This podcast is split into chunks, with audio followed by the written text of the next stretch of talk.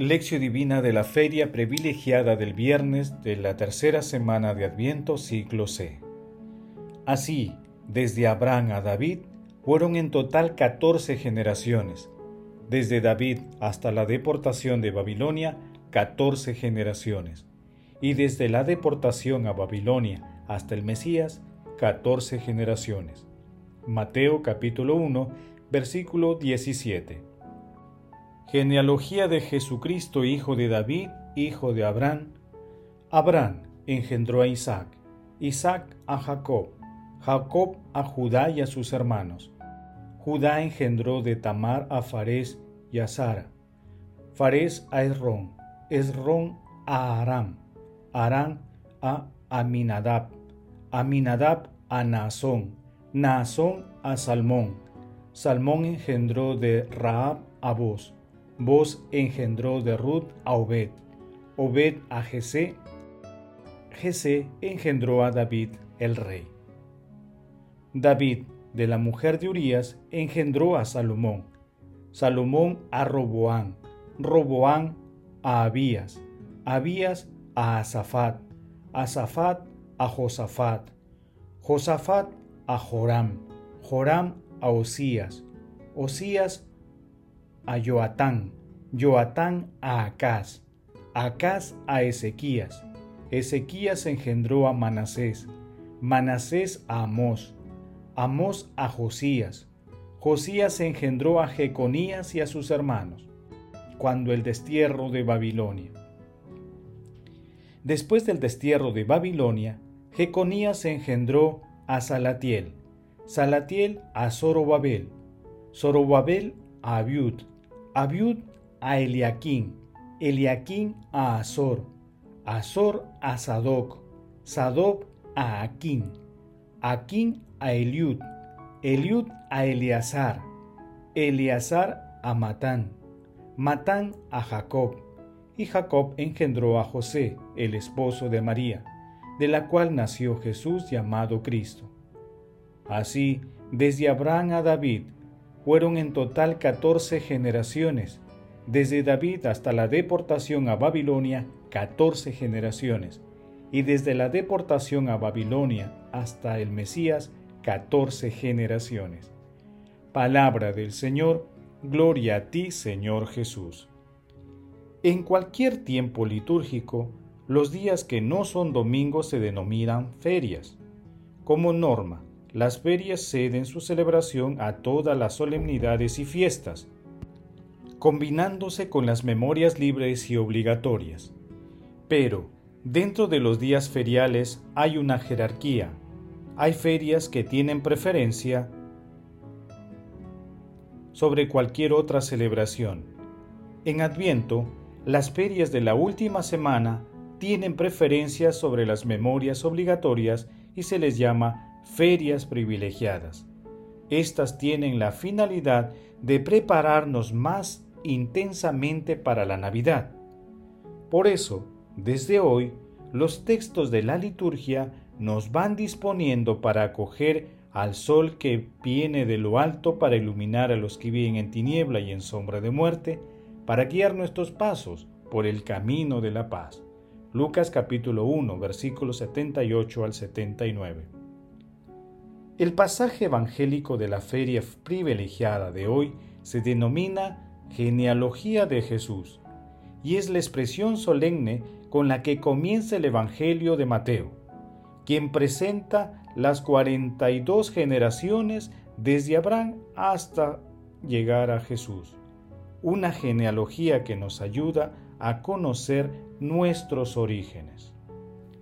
En este sentido, Nguyen Van Tuan, sacerdote vietnamita declarado venerable, afirmó, Estoy convencido de que las palabras de la genealogía de Jesucristo contienen el anuncio esencial de la antigua y de la nueva alianza, el núcleo del misterio de la salvación que nos encuentra todos unidos. Verdaderamente, la misericordia de Dios se extiende y se extenderá de generación en generación porque es eterna su misericordia.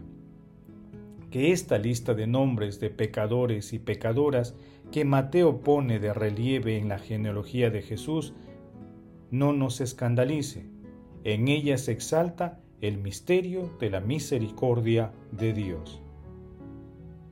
Paso 2. Meditación. Queridos hermanos, ¿cuál es el mensaje que Jesús nos transmite a través de su palabra? El pasaje evangélico de hoy describe de una historia real, una historia que evoca a hombres y mujeres con fortalezas y debilidades, que experimentaron alegrías, éxitos, fracasos y dolor como en cualquier familia humana. En esta genealogía se identifican patriarcas, sabios, profetas, buenos y malos gobernantes, trabajadores, campesinos, desterrados, esclavos, emigrantes. Por ello, al meditar profundamente esta lectura, debemos preguntarnos, ¿quién de nosotros se siente excluido de la familia de nuestro Señor Jesucristo? ¿Quién no se sentirá llamado a participar de la plenitud de las promesas de Dios que se hizo hombre en medio de nuestra familia humana? Hermanos, nadie debe sentirse excluido de la familia de nuestro Señor Jesucristo, por más pecadores que seamos. Nadie debe sentirse excluido porque nuestro Señor Jesucristo fue claro y contundente cuando dijo, en Lucas capítulo 19 versículo 10, El Hijo del Hombre ha venido a buscar y a salvar lo que estaba perdido. Por eso, todos estamos llamados a participar de las promesas de Dios Padre, todos. Jesús, María y José nos aman. Paso 3. Oración. Padre eterno, Dios nuestro, Creador y Redentor de la naturaleza humana, que has querido que tu Verbo, la palabra eterna, se encarnase en el seno de la siempre Virgen María, escucha complacido nuestras súplicas, para que tu unigénito, que ha tomado nuestra naturaleza humana, nos haga partícipes de su divinidad. Amado Jesús, escuela de luz, amor y misericordia, tú que no despreciaste nuestra naturaleza mortal, ven y arráncanos del dominio de la oscuridad. Amado Jesús, misericordia pura, concede a todos los difuntos de todo tiempo y lugar el perdón y ábreles la puerta de la mansión eterna. Madre Santísima, Madre de la Divina Gracia, Madre del Adviento, intercede por nuestras oraciones ante la Santísima Trinidad. Amén. Paso 4. Contemplación y acción. Hermanos, contemplemos a nuestro Señor Jesucristo con un texto de San León Magno. Dice Mateo, genealogía de Jesús, Mesías, hijo de David, hijo de Abraham. Mateo capítulo 1, versículo 1. Y así mientras la sabiduría iba construyendo su casa, el Verbo se hizo carne y habitó entre nosotros. Juan capítulo 1, versículo 14.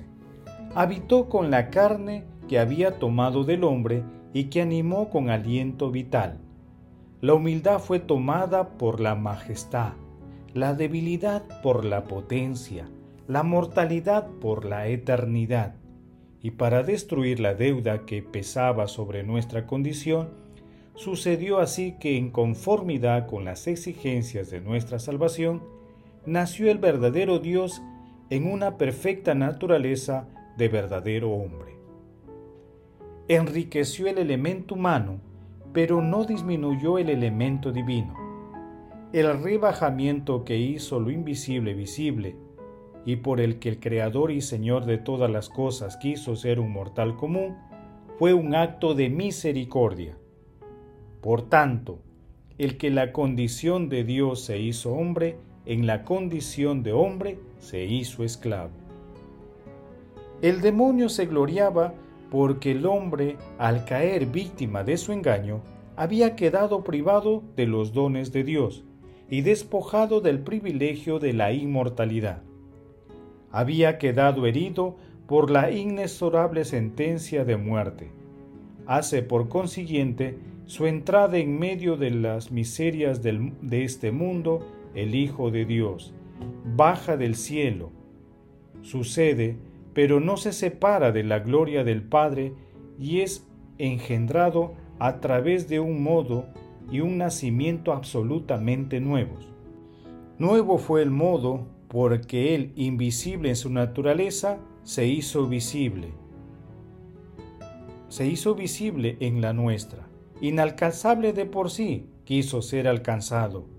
El que vivía antes de todos los tiempos, empezó a ser en el tiempo. Siendo Señor del universo, asumió la condición de esclavo escondiendo la inmensidad de su majestad. Siendo Dios inmortal, se dignó someterse a las leyes de la muerte, y también fue nuevo el nacimiento con el que fue engendrado, porque la virginidad inviolada de la madre no conoció hombre, sino que suministró la materia de la carne. Su nacimiento es extraordinario el que es verdadero Dios es también verdadero hombre. En esta unidad subsisten en la relación mutua la humildad del hombre y la alteza de la divinidad. Y como el Verbo no se separa de la gloria paterna, tampoco la carne abandona la naturaleza de nuestra estirpe humana. Hermanos, acerquémonos a nuestro Señor Jesucristo, que en esta Navidad Él llegue a nuestros corazones y ayudemos a que otros hermanos se acerquen a Él, porque Él nos está esperando a todos. Glorifiquemos a la Santísima Trinidad con nuestras vidas. Oración final. Gracias Señor Jesús porque tu palabra nos conduce por caminos de paz, amor y santidad. Espíritu Santo, ilumínanos para que la palabra penetre lo más profundo de nuestras almas y se convierta en acción. Dios glorioso, escucha nuestra oración, bendito seas por los siglos de los siglos. Madre Santísima, intercede ante la Santísima Trinidad por nuestra petición. Amén. El Señor esté con ustedes y con tu Espíritu. La bendición de Dios Todopoderoso, Padre, Hijo y Espíritu Santo, descienda sobre ustedes y los acompañe siempre. Amén. Bendigamos al Señor, demos gracias a Dios.